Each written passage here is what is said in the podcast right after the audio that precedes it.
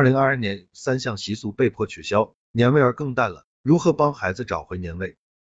新年马上就要到了，很多人都盼望着在过年的时候能够重温小时候的快乐氛围。但是由于受疫情的影响以及一些其他的问题，为保证人们的健康与安全，传统文化中的一些习俗已经被禁止了，无形中年味儿就显得不那么的浓厚了。那么究竟是哪些习俗被禁了呢？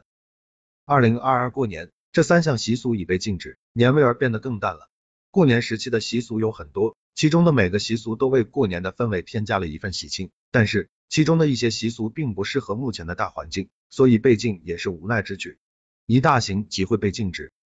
在传统文化中，过年的时候总会出现大型的集会，比如赶大集等等，这也是农村过年的一个特色。家家户户都会在大集上去购买过年需要的年货，而大集上的东西也往往非常的实惠，所以非常招人喜欢。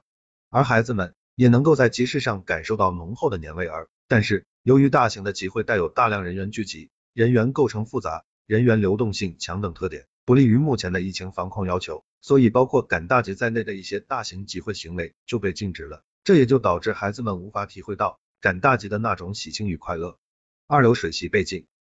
流水席也是过年期间的一个特色，一般在农村里面都能够见到，就是亲戚邻里在过年期间互相串门逛吃逛吃。当新年来到的时候，每家每户都会一大早的准备一桌菜肴，但并不是说这桌菜肴是为谁准备的，而是为所有来串门的人准备的。往往是前一波人吃完之后，后一波人再来吃，菜不够就添，餐具脏了就换，很久才会撤席。而孩子们因为流水席的存在，才能够到每家都吃到好吃的东西，体验到过年的快乐。但是由于流水席参与人数较多，人员构成较复杂的问题，不符合防疫要求，所以也被禁止了。而孩子们就无法在串门的过程中得到口腹之欲了，也就体会不到过年逛吃逛吃的快乐了。三部分外出行民俗活动被禁止。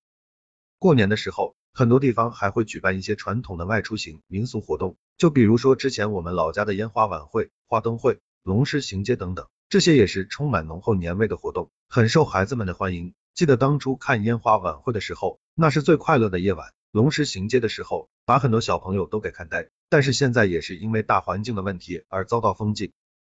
当然，封禁的原因也是为了我们的健康和安全。不过，孩子们因此而无法感受多种地方习俗的文化，也是事实。年味儿的消失，虽说是为了人们的健康安全。但是也确实会影响孩子们对于传统文化的了解与传承，而一个没有传承的民族是很可悲的。所以，作为家长，我们就需要帮助孩子找回文化传承，让孩子充分的体验年味儿。年味儿淡了，如何还给孩子一个有年味的春节？虽说一些项目被禁止了，但并不是说我们就无法让孩子体验到过年的习俗文化了。我们可以使用这些方式来让孩子体验到过年的文化，也让传统文化得到传承。带孩子一起体验过年的流程，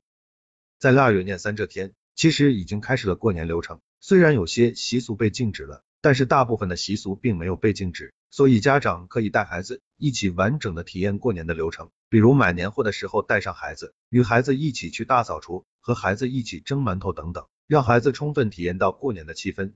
让孩子了解关于过年的那些习俗。过年的习俗千千万，很多习俗其实就算是不被禁止，孩子也很难体验。这个和地区的习惯、家长的时间、地域的交通、相关的经济条件等等都有较大的关系。而为了能够让孩子更全面、更加便捷的了解到过年的习俗，家长们就需要找到一些可行的方式，比如给孩子准备一些关于过年习俗的绘本，关于过年风俗的一些手工活动等等，让孩子能够充分的了解到过年的每一个习俗文化。